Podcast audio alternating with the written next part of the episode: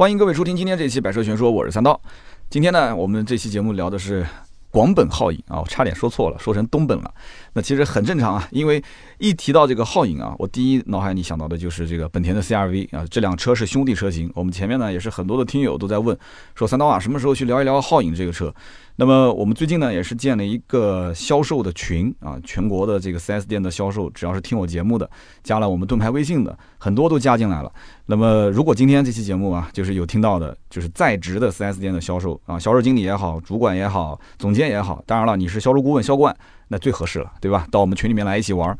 那么在群里面，我是跟一个这个广本的，他还不仅仅是销售，他之前好像是其他品牌的一个销冠。那么后来呢，做着做着说。他跟我说，我们几个人包了一家广本的店，我我也没太听懂是什么意思啊，承包制的，说一个广本的店。他说我现在天天开的就是皓影，那么我也是前两天拍了一个哈佛的 F 七的视频，那么在取车送车的过程当中，旁边就是这个广本的 4S 店，我也特意去看了一下这个车，啊，那么大家说，哎，三刀你怎么在拍 F 七的视频呢？这个大家都懂的嘛，对吧？就年底了啊，就 合作什么的，这个呃也有啊，所以这个。F 七的二零二零款，有机会跟大家可以聊聊这个车，因为之前我对哈弗的 F 系列的车型的印象，还是在很早很早以前，是刚刚上市的时候，我们参加了这个试驾，那么中间很长一段时间没有接触到这个车，那么有机会聊吧。今天我们先聊皓影，那么这车呢，我当时看到之后，当时因为店里面本来是有一台这个幻夜，然后我当时跟这个店里面的人联系，我是想去看这个幻夜的，但是等到我那一天去的时候，这个幻夜车型已经没有了，已经卖掉了。这个车子就好卖到什么程度？就是说，现在很多的区域这款车型都是加价销售，你没有听错啊，加价销售。那有的人可能就觉得不太理解了啊。这个皓影跟 CRV，其实稍微了解一点的人都知道，就这两个是一个车啊，就跟帕萨特、迈腾是一样的啊，就这个完全是兄弟车型。为什么说这个车？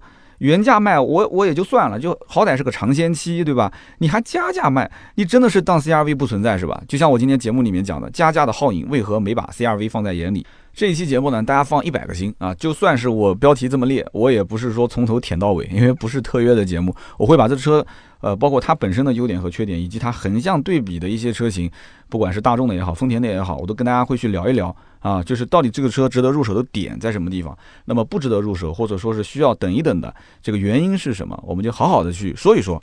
那么这个车型呢，先大概介绍一下。聊了两分多钟，可能有的人还是云里雾里的啊，就听到三刀讲说啊，这车跟 CRV 是兄弟车型，那至少它是个 SUV，对吧？这个车呢，其实跟 CRV 整个的动力总成，包括它的轴距，其实都是一样的，因为它底盘啊、悬挂各个方面都一样，对不对？那么一样还是分成 1.5T 的燃油版以及这个2.0的混动车型。那么这也是跟 CRV 一样。那么它这次呢是推出了十一款车型就，看起来好像很复杂哇，这么多啊！十一款车型其实非常好选啊。我一会儿跟大家分析一下。简单来讲的话，就是一句话：现在目前到店的客户绝大部分是直接奔着幻夜版的车型去看的。而且这一次这个幻夜版最狠的是在什么地方？它幻夜版的车型还直接配了一个特殊配色，叫做。奥尔夫特黑啊，我把舌头裸直一点，叫奥夫特黑，奥夫特黑。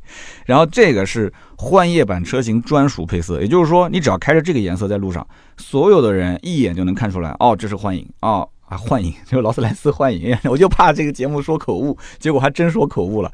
一看这个车啊，就是皓影。然后呢，一看这个车就是皓影的 Black Edition 啊，就是幻夜版。这名字听起来就很高大上，为什么呢？因为如果了解保时捷的人就知道，保时捷就出过 Black Edition 的版本，是不是？我的个天呐！你看这个大腿又抱上保时捷了啊！所以这个奥福特黑幻夜版的车型，加上它的专属套件啊，轮毂十九寸熏黑的，然后镀铬饰条也是熏黑的，熏黑还叫镀铬饰条吗？镀铬熏黑饰条，然后这个尾标啊，尾标是个性专属的。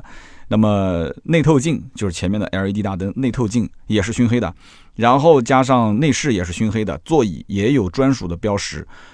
我在想，其实这个就跟我老婆前段时间去四川回来啊，她给我带了一个熏肉啊，我特别喜欢吃熏肉，但这个东西不能多吃啊，就是少吃多有味，多吃伤脾胃。而且这东西确实也不太好啊，因为它熏出来的嘛，它特别香啊。我今天中午吃饭还是熏肉，就像熏肉一样，你不熏啊，那就是一个水煮白肉啊。这个四川有道菜就是叫什么水煮白肉是吧？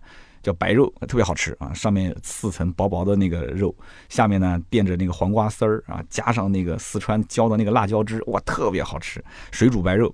那么这个跑偏了啊，还是回来说这个熏肉的事情啊，不对不对，回来说这个幻夜车型的事情。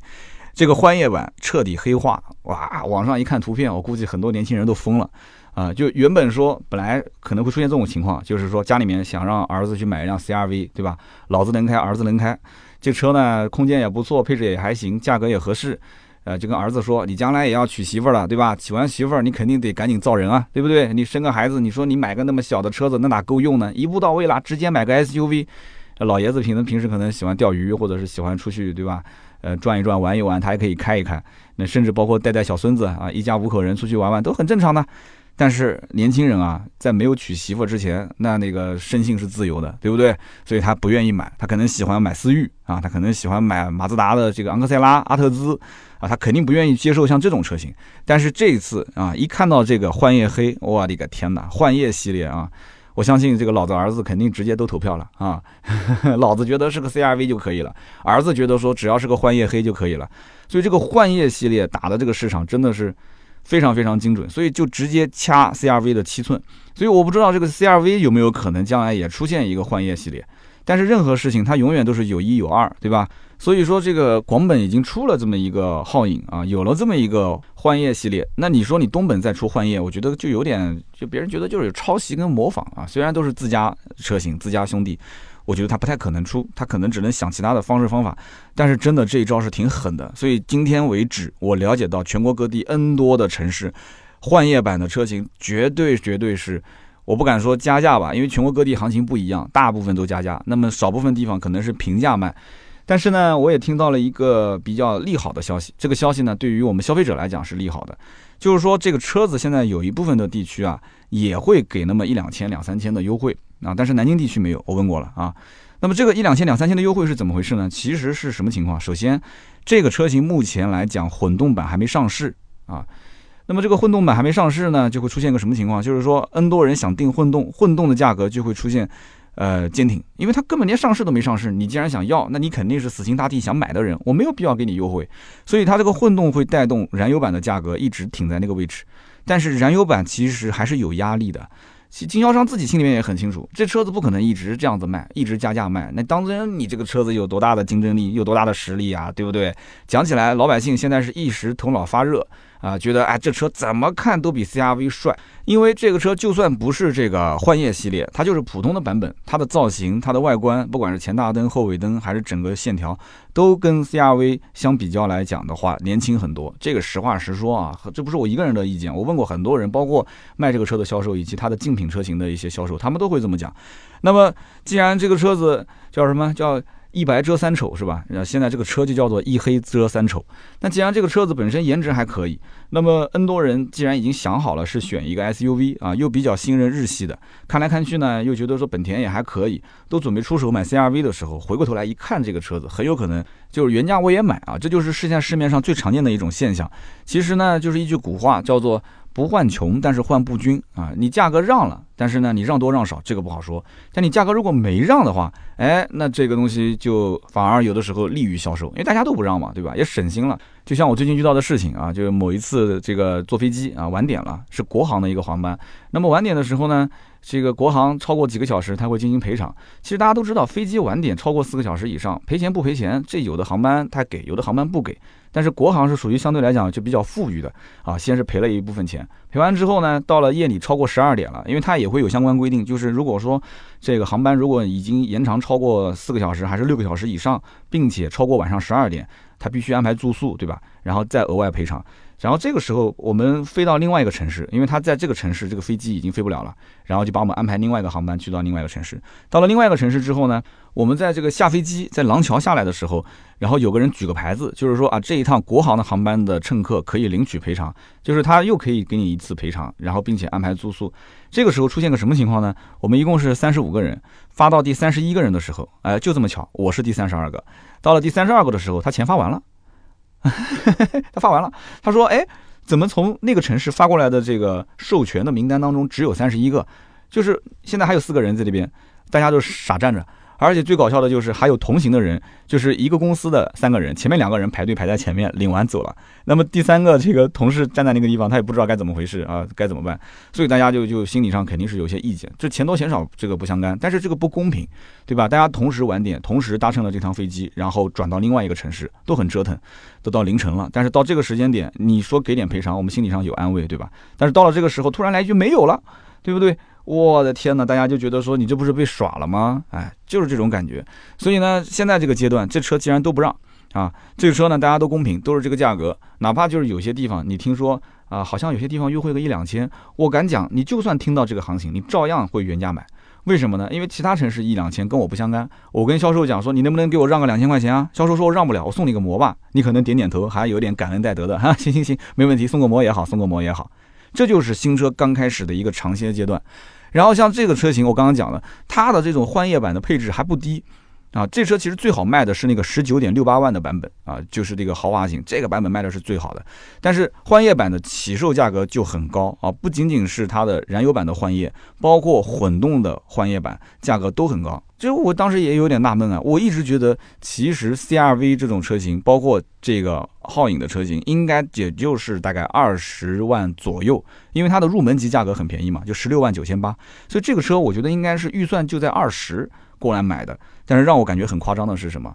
就是现在很多人买换叶版都是拎着二十五万、二十三万的预算过来，甚至更多。那有这个钱的话，你想想看，你可以直接去冲到这个丰田店里面提一辆汉兰达了。那同样汉兰达也是加价，你同样二十多万，你为什么不去汉提汉兰达呢？当然说汉兰达可能更贵一些，汉兰达可能要接近三十万了。但是那是一个大七座嘛，但是有的人讲我不需要七座，我这五座就可以了。所以呢，这个车型，我觉得它上市的这个时间点切的也非常好，正好是在年底啊，十一、十二月份这个时间节点。这个时间节点有什么好处呢？首先一个就是经销商没有压力。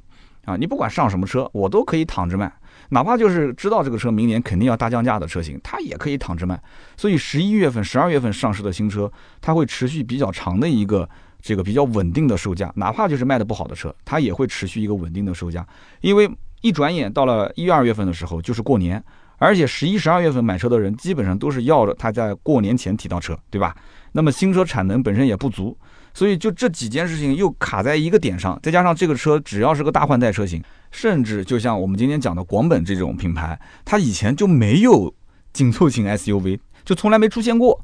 啊，他们家要不就是小型 SUV，对吧？要不就是这个大一点的 SUV，就是冠道。所以你你根本就没有卖过这种车，现在突然来了这个车之后，那经销商也是跟打了鸡血一样的，对吧？就指望这个车发财。所以在这种情况下，就会出现一个局面，就是买方跟卖方市场同时看好这个车，那这个车的价格你觉得会降吗？是不可能的。最近肯定很多人在炒股，是吧？那炒股的时候。那边对吧？机构这一方不停的在炒作，完了之后，老百姓也觉得这个股票这家公司将来一定是有前景的，这价格可能会降下来吗？不太可能。那除非真的是有这个，对吧？有这个坐庄的人在里面，那就另当别论了啊。所以因此，这就是现在这个车的目前一种状态。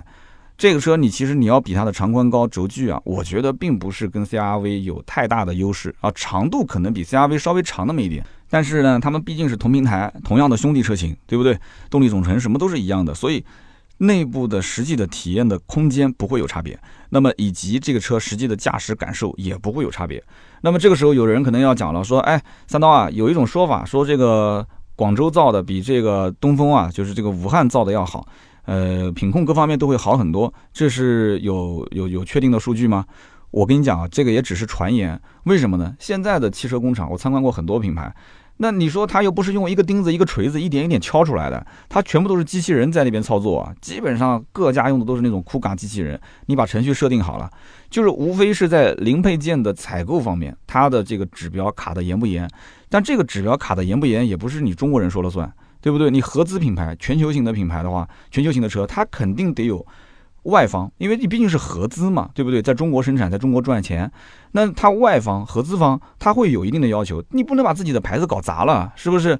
所以因此，你说东本是不是质量一定没有广本好？这个绝对没有任何的数据可以拎出来。如果哪一家汽车媒体敢拍着胸脯讲，我就敢说广本的质量比东本好，我可以列出相应的数据啊，比方说它的钢板采购的厚度啊，它就是没有对吧？东本没有广本好。比方说它的零配件的使用的耐久性，对不对？你说我就是供应商啊，这个东本啊油箱盖的开启口，它要求是好比说是两万次，但是呢广本的要求是三万次。哎，你能把这些数据一个一个给我列出来，那我可以综合评判出说啊，那的确，那广本对于这个啊品控的要求确实比东本要高很多。但是至今为止没有任何这方面的数据，而且我也相信这两边的领导啊。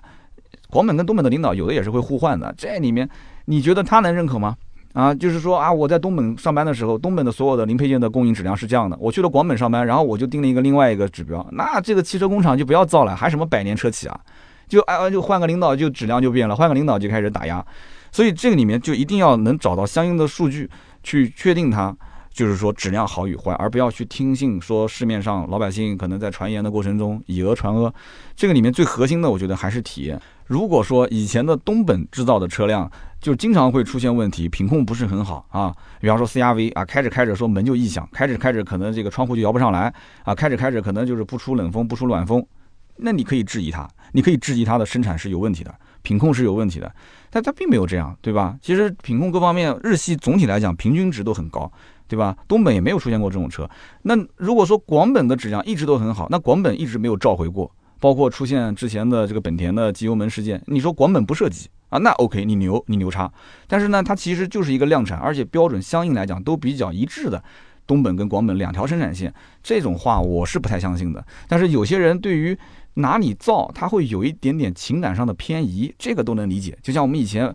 这个老一辈的人一看说是上海产的，对吧？买个买个家用电器，一看是上海产的，大家都会就是发自内心觉得说，嗯，上海产的东西应该是相当不错的，对不对？像买皮鞋，很长一段时间，一看是温州产的皮鞋，哎呀，就当时那个眉头就皱起来了，对不对？所以这是一个大环境，对对于区域来讲，这不是区域黑啊。就是会出现老百姓也是为了规避自己买东西可能会遇到的坑，他可能就是相应的会产生一些依赖啊。对于这种品牌区域，就这一些地方产出的东西，可能不仅仅是车，其他的东西也比较优质，他们就会觉得，嗯，广州这边可能造的东西都比较优质，他会有这种想法。那么绕了一圈啊，我们还是回到这个皓影的车型上来聊。这个车型呢，其实它的起步的配置，嗯，也不算特别的低了。但是它其实最好卖的应该是十九万六千八，因为它手动挡这个我们就不说了，我估计连量产都会很少。那么再入门的是十七万九千八的自动挡，这个配置呢勉强够用，但是呢不够性价比，就是说你买它也不算太盖。对吧？但是你要是买再上一个档次，就是你增加个大概两万块钱的预算啊，一万七，你到了十九万六千八，那基本上该有的配置都有了啊，什么液晶屏啊、天窗啊这些啊，你都会看到。但你往下买的话，你就可能少很多的一些配置。所以十九点六八万的豪华版。你再往上走，你会觉得这个其实本田给配置还是比较的大方一些的啊，最起码比丰田给配置给的很大方。如果最近有对比这个车的人就知道了，你要去看荣放 RAV4，哎，荣放也也不让加，荣放现在也会加钱，是不是？但是荣放同样，它价格定的也不低啊。荣放同样的配置一比较，你就会知道了，本田给配置还是比较大方一些的。那么它现在也是搭载了像那个 Honda Connect，就是它的智联系统啊，虽然也不一定特别好用，但是呢，最起码有。而且这个系统呢，有个很有意思的现象，它竟然不支持这个 CarPlay 啊，这什么年代了，它不支持 CarPlay？所以我隐隐约约一直有一种想法是什么呢？我没坐实啊。如果有在日本的朋友或者了解日本的这种企业的人，可以聊一聊，就是。我感觉日本人骨子里面还是非常高傲的，就是说他们觉得啊，心里面还是有点看不起苹果公司。虽然他们打心底来讲肯定很羡慕苹果公司，是吧？所以他们你看不支持卡布雷，为什么不支持 CarPlay？？日本人自己有所离呀，对不对？那但是日本就错过了移动互联网的一个发展的时代，对不对？手机里面很少能看到日本产品。我们曾经也讲过，对吧？不管是芯片产业，手机的芯片啊，我们也没看到说日本有很牛叉的。日本当年的半导体产业也是后来，对吧？因为某些不可抗的因素，然后呢，这个被韩国人赶超了啊，所以现在整个的日本，其实我在想，汽车是日本的一个支柱型的产业，它这个骨子里面是不是不给你配 CarPlay，就是有一点啊，我车造出来了，我就是不让你的苹果手机连上，又怎么样呢？对不对？哎，我就是哪怕给你搞个互联系统，哪怕给你上上网，我都不给你去做苹果手机的互联。但是前段时间，我我是跟一个南京的一个老大哥在吃饭聊天。啊，正好聊到了我一个老大哥最近代理了一个商品啊，这个很有意思啊，他自己也是在搞研发。曾经我讲过一期节目，我说我们那个车机系统啊不太好用，就我们家不是那个奔驰小 C 嘛啊不太好用。然后有个哥们儿就跟我讲了，他说我给你推荐两个盒子，你只要买了之后，大概一千五到两千块钱，你找一个就是就非常简单的一个操作，找一个改装厂，然后呢把那个中控啊液晶屏拿下来，然后不去破线，直接外插，相当于系统破解。这样的话，你的车上其实就是两套系统，你可以直接进到这个盒子里面用这个 CarPlay 或者是 CarLife 啊，就是安卓跟苹果手机就都可以用了啊。如果你要还是想恢复到原厂系统，你就直接呃操作一下，然后直接进入到原厂系统，你车机上所有的这些按键就可以用了啊。那么后来我研究了一下，发现这个东西一个呢是比较贵，二一个呢拖一个盒子在外面，我觉得真的特别恶心，你知道吗？然后昨天跟那个老大哥吃饭，老大哥就跟我讲说，哎呀，说我们最近也是在做这个东西。我当时去调研这个市场，也知道有那么多在盒子露在外面的。他说我们现在直接让这个车机啊在里面用无线 CarPlay，用无线的 CarLife 来进行连接。我说哎，那不错啊。我说多少钱？他说如果你仅仅只需要一个 CarLife 跟 CarPlay 的这个功能，就几百块钱。但他说的应该是成本啊，我不知道是不是会卖几百块钱。他说就几百块钱。我说那就改天我过来。我我过来装一个，我过来装一个。我说我给你一个钱，你反正到时候按成本给我算就可以了。那么老大哥是怎么回的，我就不用说了，你们都知道的，对吧？所以到时候我会去拍一个 vlog，嗯，给大家看一看，就是拿我的小 C 做实验啊，装一个这个东西，看看是不是两套系统很好用啊。我再测一段时间，这样的话我就开始摆脱了这个车机系统又老又旧的年代了啊，我就可以焕发青春啊。这个刀嫂也不会天天跟我抱怨。啊，你车上怎么连个导航支架都没有啊？你这个车上到底有没有导航？我说那个导航你别用啊，你那导航要用的话，我估计以后我就找不着你了，啊，所以他就就要求我给他买一个手机支架。你知道的，奔驰 C 的那个出风口又是个圆形的，然后中间那个旋钮又是凸出来的，所以支架非常非常难安。啊，网上也有后来出的那种定制的，我也懒得买了啊，所以我说你就把手机直接扔前面就可以了啊。那么除了刚刚讲的 Honda Connect 以外，这车呢也是搭载 Honda Sense，也就是。其实就是一套主动安全配置嘛，啊，那么这套主动安全配置除了手动挡没有，以及 CVT 就是自动挡的最低配没有以外，其他的全部标配，其他九款配置都有，所以这就是我为什么刚刚要讲，说这个车型其实在配置上还是算比较良心的。啊，当然了，CRV 其实配置也不会太低啊，你可以去看。那么有人可能要讲了，说，哎，那是不是因为本田很良心啊，所以把这个配置都给那么多？我告诉你，不是因为本田良心，而是在日系的车型里面有一个大佬，就是丰田。如果说丰田人家出手不够大方的话，我可以这么讲，日系所有的车企出手全部都是小里小气的。但是如果说丰田人家也下放配置，你本田如果不放，你不放你试试。啊，你不放你试试？丰田本身销量在全球来讲就是大众跟丰田轮流做老大老二，对不对？在日本就更不用说了，对不对？丰田老大要是瞪个眼，你本田小老弟，你你敢你敢在他面前啊？还敢把这个腰杆子挺直吗？不可能的事情。所以丰田现在其实在配置方面下放，丰田前两年做的是二次定位，它下放就很比较狠，因为他看得很清楚，德国车、德系车在中国市场配置下放还是有点。不太够，就有点端着的那种啊！大家一看德系车就知道了，价格都很高，对吧？但是呢，这个配置都很低。就算是买到入门级的配置，其实很多，包括这种主动安全配置，它都不给。所以说，哎，本田是不是很大方？哎，我可以讲还算可以。但是它为什么要这么大方？也不能说就是因为它想大方。你看看本田三五年前的车啊，三五年前的车，你看看它的配置是不是入门级就给那么多的配置？不是的，丰田也是一样的。其实这里面我个人分析，就是丰田带了一个头啊。因为中国市场，对吧？当时日系车最惨淡的那几年，我都不好说。这个说出来的话，真的是一个一个打脸。就中国老百姓，很多城市就基本上大幅下滑。那具体某些不可抗的因素，我们就不谈了啊。包括那个时候，丰田、本田，包括很多的一些日企，其实陆陆续续的都出现了很多的问题，以丰田为首啊。所以整个就是它的最黑暗的时期，也就是那个时期转变过来的时候，丰田的配置开始陆陆续续增加了。中国是一个非常大的市场，他敢不这么玩吗？对不对？所以他那个时候好了以后啊，就导致后面陆陆续续你就回不来了。你配置都增了，你还能再减吗？那不可能的事情嘛。你只能想办法从其他地方去挣钱。所以本田的这一次啊，皓影其实从它的入门级别开始，我们讲的就是次低配啊，它的配置其实也不算低了。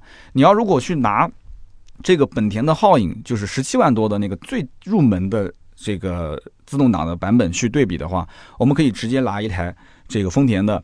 也是十七万多的版本去对比啊，一个是十七万四千八，这就是 RAV4 的这个价格，一个呢十七万九千八啊，差了五千块钱，两个车都不优惠，但这两个车其实在配置方面侧重点是不同的，这都是他们两家当中的一个入门级的产品。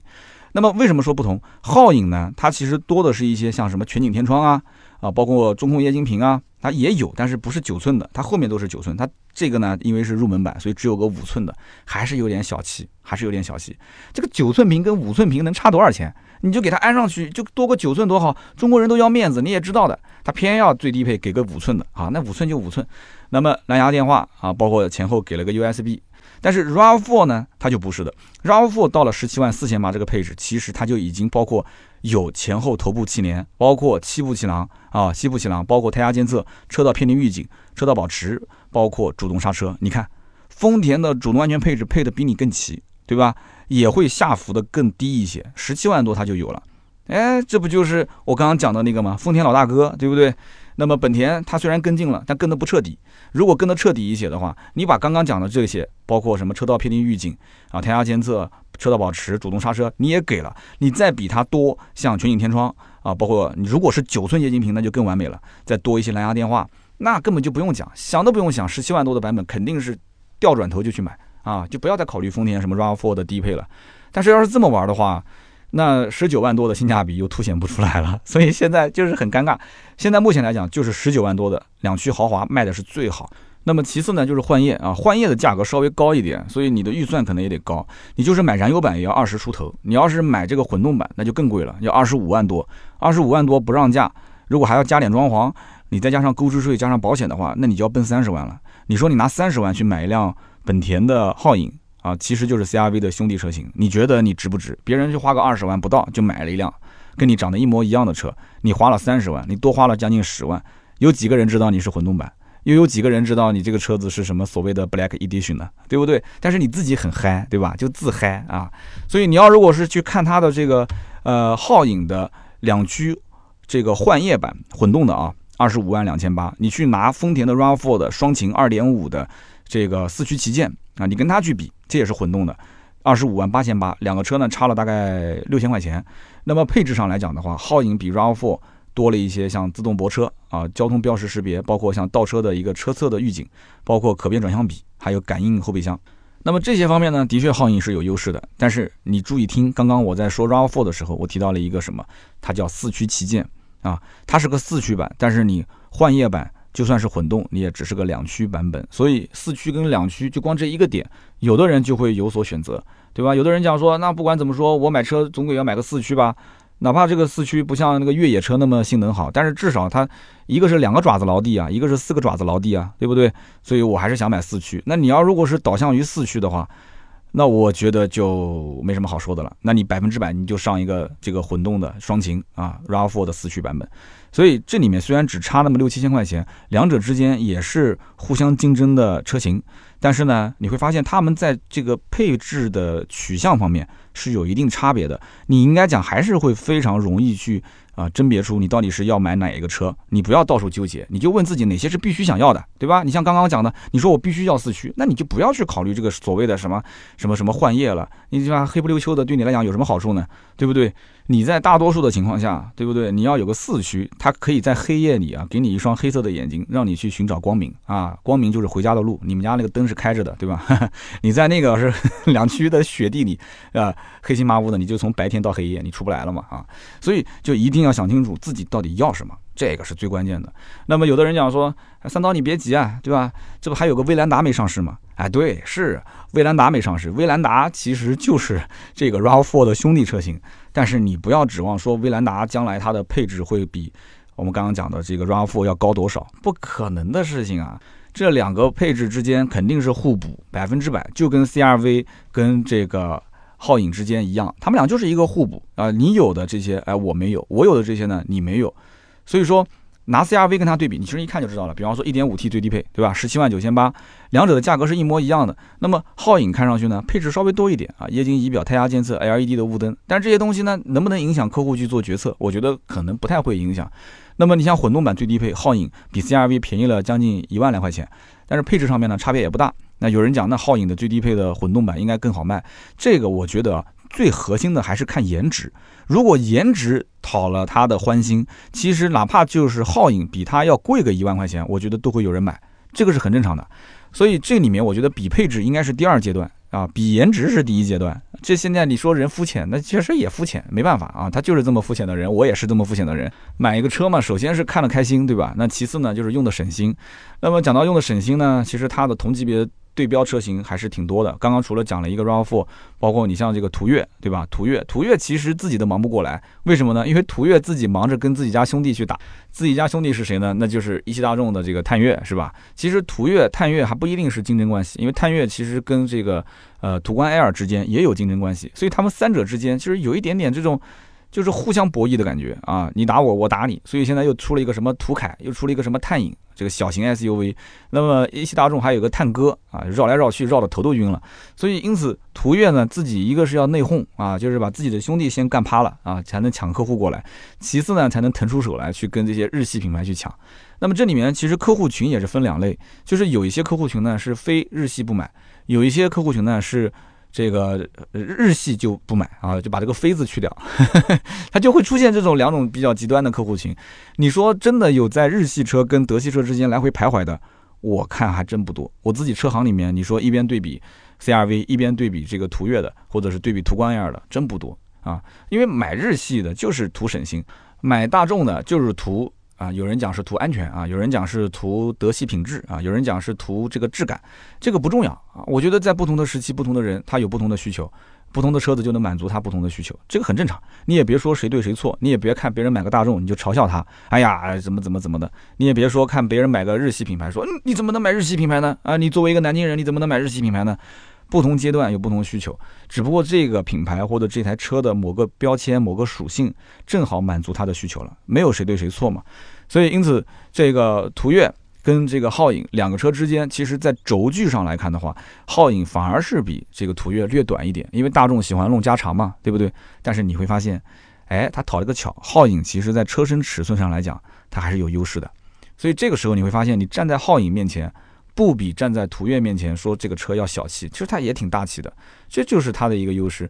但是呢，你去对比它的配置的时候啊，我就觉得真的那就完全不在一个水平线上了啊。就我刚刚讲了嘛，对吧？丰田老大哥，然后本田跟进，就是皓影会给很多的配置。你比方说，皓影除了最低配之外，它都配了一些主动安全配置，就刚刚讲的 Honda Sense，对吧？那么包括还会有什么三六零全景影像啊？全速的自适应巡航啊，可变转向比、电动后备箱、感应后备箱，包括甚至于后备箱的这些记忆啊、远程启动啊，呃，主动式的这种闭合进气格栅啊，主动式进气格栅加上 HUD 抬头显示、主动降噪、前排手机无线充电，那么这些配置，你想想还还有很多，我就不说了啊。这些配置你到大众的店里面去看看他们家的这个途岳，你会发现就头上有一滴汗哈。问问这个没有，问问那个没有，所以在安全配置、包括舒适性配置以及科技类的配置方面，我觉得啊，没啥好比的，没啥好比的。但是它只要挂个大众的标，它就一定好卖啊，这个也是没什么好比的啊。你本田你也不要去说，我很羡慕人家经营品牌比你经营品牌要厉害啊。这么多年确实在中国市场，别人就是认贴这么个标，贵个三万块钱，哎，还是有人买啊，那就对了。那么皓影目前来讲没有优惠啊，所以其实对于有一些目前没换代的车型。呃，价格方面确实没有优势。你比方说奇骏，这个奇骏呢，我们之前在聊这个特约的节目，也就是雷诺啊，雷诺克雷奥的那一期，我们曾经提到过它啊。大家也不要说这个特约节目不听，特约节目里面其实也有很多夹杂了我的一些观点。那么奇骏这个车呢，因为一直在等换代嘛，很多人都知道这个老款车型老的都快不行了啊，就皮都已经皱了，是吧？所以在这种情况下。那奇骏的车子他自己也知道自己老了嘛，所以就只能自降身份，优惠幅度很大啊，基本上优惠幅度两万多起步吧，啊，三万多肯定也是有的，两万大几，三万小几，就这样一个行情，很多地方都能买得到。所以因此奇骏这个车型打完折之后，那可以讲性价比非常非常的高，日产本身就是个大沙发，对不对？所以很多人一想到，哎呦，我也不想要什么所谓的操控性了，反正开着舒服就可以了，OK，上奇骏，对吧？打完折的价格。也没有任何的好说的了，因为你跟 4S 店的经销商去砍，你在本地只要这家经销商是脱了裤子卖，其他经销商一定是跟进的。它不像那个我们刚刚说的这种新车型刚上市，大家都可以把价格挺在那个位置。像这种都已经大家都知道是要换代的车型了，大家肯定都是让到底，让到底你就不要说哎呀什么什么外省某个城市的价格比你要低好几千，这种这种车啊会出现可能有一些地方它就是最后一批货就甩。甩的价格就很离谱。但是呢，在某一个城市里面，它不会出现这种特别离谱的。你们家卖个三万二，他们家卖个三万九啊，这不可能的事情，差个几千块钱，一两千、两三千都有可能。但是你还一还，哪家店都能做。所以相比较来讲的话，呃，这个皓影价格就没什么优势。但是呢，因为皓影上的比较晚，所以还是那句话，它配置相对来讲会高一些。但是这些配置是不是值那么多钱？那么每个人心里面就有杆秤了。但是这里面有一种配置，我觉得大家要稍微掂量掂量，就是在主动安全配置方面。就刚刚我们说的什么主动刹车、车道偏离预警、车道保持，就是这一类的主动安全配置。因为奇骏车型确实年代比较老，它呢相应的来讲，就是你只能看到，就是比方说四驱版本，奇骏买四驱本身就很少，对不对？都是买两驱舒适。奇骏的这个四驱版本有三款，最顶配的啊，这个最顶配的它才会有这个主动安全配置。你会买奇骏的四驱的啊最顶配的车吗？不可能的事情，对不对？所以因此。奇骏占的优势就是现阶段，因为要换代，它的性价比啊，折合它的优惠之后来讲的话，相对比较高。那么今天呢，我觉得就聊那么多，也不用讲太多的一些细节性的东西，因为这车子你要想听驾驶感受，你就回听听我的之前 CRV 的驾驶感受就可以了。总体来讲，一句话就是这车颜值高，那又是个新款，而且又出了一个 Black Edition 的这种啊幻夜的特殊版本。那么这个版本呢，又有套件，对吧？熏灰各种熏，完了之后呢，又有这种。这个营销的噱头啊，给你加一个车身的特殊标识，所以就会吸引非常多的尝鲜的人，包括年轻人。所以因此颜值当道，他的这种营销手法，我觉得也挺成功的。所以因此，我个人觉得以后啊，其他的品牌，特别是兄弟之间的车型互相竞争，可以学一学像皓影这种玩法。我不敢说这车一定品质特别好啊，因为将来是不是还能保持这个 1.5T 发动机别出问题啊？能不能保持它的这样的一个品控啊，一直都是很稳定、很省心的状态？呃，这个我不好说，因为它刚上市的新车，对吧？那么时间久了之后，如果说一旦要是站足了脚跟，这两台车，一个 CRV，一个皓影去打市场，我觉得对德系来讲压力应该讲非常非常的大。所以你别看说现在德系车动不动两万多的优惠，对吧？刚刚我们讲的，不管是什么途观 L 也好，还是什么什么探岳也好，啊，两万多接近三万的优惠，不要着急啊。日系车如果说挺着价格卖。那么德系车还能稳着现在的价格，价格就不会再往下跌。但是日系如果将来一旦往下跌了，说一万多不行，两万，那对不起，德系车肯定还要再往下跟进。要如果不跟进的话，你就必须得加配置。所以这个年代一定会出现的。今天我就把话放这边啊，就欢迎大家来打脸。那么今天就聊那么多啊，以上就是关于皓影的我的一些看法和理解。那么也感谢各位的收听和陪伴啊，听到最后的都是我们的老铁。那么今天这期节目呢，我也希望听听大家的意见啊啊！最近呢也是年底，很多人想买新车，有没有考虑买 SUV 的啊？有没有真的会端三十万，然后过去买了一个皓影，然后特别要买这个幻夜版的？说说你的想法啊，说说看你的想法跟我的这个分析的思路是不是一致的？那么其他一些听友也可以说说自己对于包括德系车、日系车自己的一些看法。好的，那么下面呢是上期节目的留言互动。上期节目呢，因为涉及到还有一期抽奖没抽，就是一百二十期，所以我们今天抽六位啊，一期是这个特约节目的抽奖，还有就是上一期的。那么这个特约节目呢，也希望大家多多支持啊，特别是像雷诺啊，就一下子投了我好几期哈，就大家也都知道的，这个咱们也要生活对吧，也要生存，所以呢，这个年底算是给了一个大红包啊。所以节目里面呢，雷诺的四期节目，我应该讲把这个产品的一些特点分析的是比较透的。如果真的是有人想要买车，你真的是可以去看一看雷诺，任何产品存在都有它的意义。那么今天这一期呢，我也是想讲几个，呃，因为不是特约了嘛，啊，我讲几个听友的发自肺腑的这个评论，我觉得是挺好的啊，其中有。一位叫做七碗茶零九二二，他说：“呃，这个说重点吧，我是奇骏的车主，一六年底提车，当时我提车的时候还给你这个三刀啊做了一个付费问答啊，你给我做了一些帮助。那么我是武汉人，我是生活在上海，所以我对雷诺其实是有感情的，毕竟是我们老家的企业造的，对吧？那么我一直是奇骏车友会的积极分子。如果有人了解的话，知道在上海有一个叫沪骏堂，沪就是上海的沪嘛，骏就是奇骏的骏，沪骏堂。”他说前不久在我们群里面有一个哥们儿问了一句话，就是问大家当时买奇骏的时候有没有人去看这个克雷奥，就是雷诺的克雷奥。结果这个话题抛出来之后，整个群就炸了。然后很多平时都潜水的一些这个群友也都出来聊聊天啊。那么具体的内容我总结给你听，其实就是这样的啊。第一个，大家都知道克雷奥跟奇骏是一个平台，而且参数各方面几乎是没什么差别。那么第二个，克雷奥无论是外观还是内饰，大家也都知道，确实是比奇骏要好。同等指导价的这个情况下，配置来讲，其实克雷奥甚至还要更好一点。那么前两点都是优点，是吧？但是从第三点开始，就是为什么大家会放弃这个车？那么第三点他说的是什么呢？就是科雷傲，你什么时间、什么地点你去问，它的优惠都比奇骏要少，啊，这就是价格方面的问题了。那么第四呢，就是大家都很清楚，保值率不高啊，就是我将来如果买个奇骏，过个两三年去卖二手车市场，那可能都抢着要。但是我买个科雷傲，将来去市场上去卖，我还得跟别人解释，其实这骨子里面就是奇骏，对吧？那别人就问你当年为什么不买奇骏呢？你放个雷诺的标，雷诺的牌子在二手车市场，很多人觉得就是冷门车。所以呢，当时结束这个话题的时候，大家得出的结论就是，因为我们都挺穷的啊，所以我们看中的东西可能品牌方他不太能理解啊。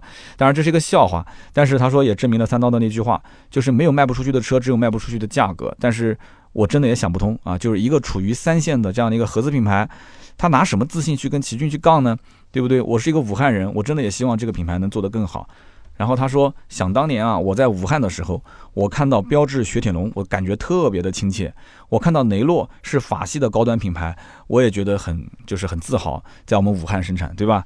但是最后发现，结果怎么就市场玩成这个样子呢？对吧？他说我不是主机厂的人，所以呢，市场营销的那个套路和方法。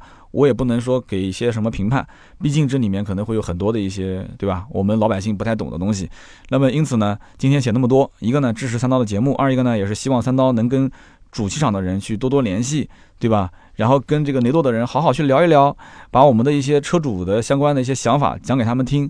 他说我是奇骏车主，我开了三年多了，其实我每个月都会去关注汽车销量排行榜，我会很认真的去看看一看奇骏的这个销量是多少。那么科雷傲他也会去。看一眼，但是他会发现，真的完全就是一个天一个地。他说，我也希望他们两个兄弟可以联起手来，一起去打市场。但是呢，还是那句话啊，可能很多的事情，我们普通老百姓想的跟厂家想的是不一样。哇，他真的写了非常非常多的字啊，就这一篇留言可以说是发自肺腑，我看的也是很感动啊。从我角度来讲，我在跟雷诺的品牌方，其实就是执行方啊，就沟通的时候。嗯，对方其实对于品牌的这个包装看的是很重的，就是它毕竟是个欧系的，对吧？就是这样的一个，他没说自己是豪华品牌啊。因为刚刚我看到这个听友他在讲说，哎，这是一个豪华品牌，但是其实它的定位就是我是一个欧系的品质的这样的一个精品车，但是没有说我是一个欧系豪华品牌，所以他现在的定位还是希望接地气一些。但是这个接地气怎么玩？我觉得这里面有很长的路要走。在中国卖车，特别是卖新车，经销商的包装比品牌的包装更加的重要。这个汽车经销商啊，就是 4S 店啊，其实就是一个品牌在各个地方的代言人，就是它的一个门脸啊。我们可以发现很多地方，呃，就是某一个可能在其他城市卖的不好的品牌，在当地的经销商哇，都是旗舰店，开的特别的大。而且呢，因为前几年做得好，所以这个店他才敢做得大。做得大之后呢，它是个良性循环。然后呢，又有气势，完了之后客老客户资源也好，客情情况也很好，那么口碑各方面呢，在当地都做起来了，所以它就反而会很挣钱，因为其他城市都做的不好，就这个城市某一个冷门品牌做的特别好，厂家会对这个城市特别特别关照，它是个良性循环，所以雷诺我觉得其实也可以这样，它可以重点培养几个城市，先不要急着去撒网，然后把这几个城市培养起来之后。慢慢的再用它来做标杆，去吸引其他城市去打这个经销商的网点啊，把它丰富起来，就一点一点去做。刚开始的时候，如果要贪大求全，其实是很难的，因为毕竟现在这个年代，对吧？所以呢，这也是我的一点点意见。那么下面一位听友叫做凤凰涅槃，他说。听完这一期特约的节目啊，他说我希望这个本田的公关啊，跟三刀也去聊一下，为什么呢？因为可以出一期特约节目啊。他说名字我都想好了啊，这名字就叫做没有差距，只有差异啊，看缤智与克雷宾啊。那那其实也很简单，我把这个节目的内容倒一下不就行了嘛，对吧？哎呀，兄弟们，你们就喜欢调侃我啊，就喜欢调侃我，行啊，其实调侃我也能认，我还送你一瓶芥末绿，是吧？那么下一位听友叫做 A A 小何，他说。以前呢，我不太喜欢听三刀的特约节目，但是今天呢，我把它从头到尾全部听完了。听完之后啊，我突然就醒悟了。哎，我悟出了什么东西呢？就是我觉得吧，听特约要学的呢，你不是汽车方面的知识，而是呢，你要去听三刀的这个销售话术。说这个三刀哥啊，毕竟是很多年的这个销冠是吧？就自己吹自己，感觉总是有点脸红啊。他说，三刀其实每一期的特约，他的用心程度你都能看得见，他都是仔细琢磨。慢慢打磨，对吧？然后给你的这些话术呢，一方面是厂家肯定是要捧，对吧？一方面呢，也尽量让我们的消费者去听到一些信息，就他想表达的观点。所以听这种节目就更有味道，对不对？他说你现在随便挑一家 4S 店，你去拿现在三刀特约的这个话术里面的话去跟客户讲解，那销冠基本上就是你了啊！这这个不是我说的，这个有点夸张了啊。他说我听三刀的节目这么久，一直没怎么留言。说今天这期节目听完之后，我 我就很有感触，所以就把我的想法讲给大家听。非常非常的感谢啊，这一位叫 A A 小何。其实呢，我自己都没有这种想法，但是呢，听你这么一留言，我感觉哎，好像还真的是那么回事啊。确实，每一期的特约啊。我句句都要斟酌，因为这个不是说光为了挣钱，毕竟我们的这个平台也是靠兄弟们的流量支撑起来的，对不对？我也要为大家负责。但是金主爸爸是给钱的，对不对？金主爸爸给钱，我也得为金主负责。所以金主他要让我说一些呃这车的亮点，大家都是对吧？这都能理解，就像相亲一样的，对不对？你明明就有很多优点，但是你说这个媒婆偏要跑过去说你的缺点，你觉得能成吗？那你就必须得跟这个女方讲你很多的优点，然后呢，对方至少想要见你一面。两个人见了面之后，你的一些缺点，我相信谈恋爱的时候你也不会暴露出来。那么最后等你们俩那啥了之后，对吧？你们发现互相有一些这个实在是不能接受的缺点，那你们俩可能就分手了。但是如果说有一些小缺点呢，但是你们俩这个爱情啊，它已经结合的非常好了啊，甚至都有一点点爱情的结晶在里面了，那这怎么办呢？对不对？那最后有些小缺点大家也能接受，但是你要知道刚开始的时候。特约什么叫特约？特约就像相亲一样的，刚开始的时候，最起码让你们俩先相亲相起来。那我不就像个媒婆一样吗？中间得稍微得美化一下。那你说什么东西都要那么真实？那你把你手机、你你自己手机，还有包括你媳妇儿手机里面的美颜软件全部给我删了，那都真实啊！你只要敢说，你敢把你媳妇儿的美颜手机删了，从此以后不让媳妇儿用美颜手机，我我三刀啊，对吧？我我也这个啥啊？这个话我不敢说。有的人估计在家里面胆子挺大的，敢删。但是我跟你讲，你看哪家的媳妇手机里面没有美颜手机？那那那么真实，苹果手机拍的多真实啊！那你就不要出那么多什么美颜啊啥的。那你让你媳妇不要化妆，对不对？让你媳妇也不要化妆，也不要美颜，天天素颜出去，那多真实啊，对不对？这个可能有的人就不接受了啊，说三刀你这是强词夺理啊，你这是给自己的特约去开脱。但你仔细想想，是不是这个道理啊？其实这不存在。有人讲说三刀你聊节目聊观点，有的时候喜欢偷梁换柱。但是往往人就是这样的，包包括我本身也是个脱口秀，对吧？往往我想到一个逻辑的时候，脑子里面立马形成一个框架，我就会往里填一些，啊，我突然想到的一些观点啊，大家多多接受，多多理解就行了。当然你不接受也没关系，可以在评论区留言。那么，呃，我们再抽一百二十一期的奖品，好吧？我们这个不管三刀冲不冲，反正奖品该送还是送。那么一百二十一期的奖品呢？一个叫尹公子，尹公子说：“我前面在洗澡啊，听到这里的时候我就有点兴奋了。说三刀，你讲到这个汽车销售的平台，哎呀，我说我我觉得真的是非常好。你先弄一个微信群，哎，挺好的。然后呢，微信群里面试一试，成熟之后呢，你再去做 app 或者是做 H 五，然后呢，销售做实名，认证做体系。”之后呢，再引入什么蚂蚁的这个芝啊芝麻的信用，对吧？你再可以去发发相应的需求，然后呢，平台工作人员可以进行审核，后面呢可以根据实际情况进行分配需求，同时加入评分机制，让它完善起来，双方可以互评。然后呢，平台可以去抽取 CPS 的服务费。他说你也可以啊去抽这个 CPC 信息费。当然了，这个你到时候再规划，对吧？到时候规模起来了，还不随你玩吗？他说这个平台啊。真的是非常不错，打破传统方式，客户去找 4S 店的信息，然后呢询价，再去联系看车。那么你可以帮他把这个周期啊缩短啊，你可以预约试驾，可以上门服务，然后平台呢也可以做相应的补贴，对吧？也可以做相应的这个支持。那么价钱你在网上谈就可以了，甚至于定金都可以在网上付，省去了客户很多的一些麻烦。那么至于厂家、店铺，这些方面，他们能不能进驻进来？可以呀，进驻进来之后，你就收广告费呗，收摊位费吗？所以说，这个每一年，包括网上续保这些，后面的保养这些，哎呀，我真的都不敢想象，这些都可以结合。首先，非常感谢尹公子说的非常好，给你鼓个掌。啊，说的非常好，这是一个真的非常完整的体系，把我们这个这个这么小的一件事情说的那么大。但是，我想告诉你一句话啊，我只说一句话：所有的汽车行业的创业都是这么死的。哎呀，这一盆凉水就泼过来了。我为什么会这么讲？因为所有我见过太多汽车互联网创业的行业，都是一个点切进来之后啊，就发现，嗯，哇，这个也能做，那个也能做。因为你有了流量之后，你什么都能做了，对吧？但是最后你这个也做，那个也做，战线铺的那么长，你什么都不精，而且最后就做死了。这个里面你什么都不做也不行，什么都不做你是等死，什么都做你是找死。但是你到底怎么做？其实这就是一个像玩杂技一样的一种平衡。对于我来讲，我真的没有那么多的一些想法。我现在唯一的想法就是，所有的听我节目的汽车销售先进来，我甭管今后做什么怎么做，反正进来之后咱们先聊着呗，对吧？就当做是三刀一个，反正我对于大多数销售来讲，应该算是前辈了吧，对吧？十三年的汽车销售经验，一个老大哥，现在还是心心念念的想去卖车。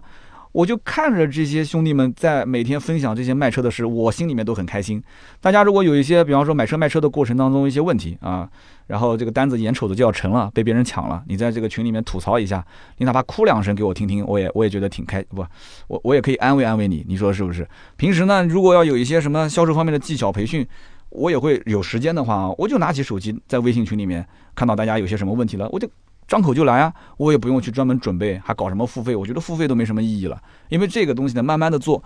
至于说，啊，有多少粉丝要买车，我能不能把资源对接进来？这个先不要去想太多，慢慢来。这里面也存在一个信任背书的一个转换问题，没有那么简单。任何事情只要稍微转一道线，转那么一手，这里面其实就会涉及到很多复杂的东西。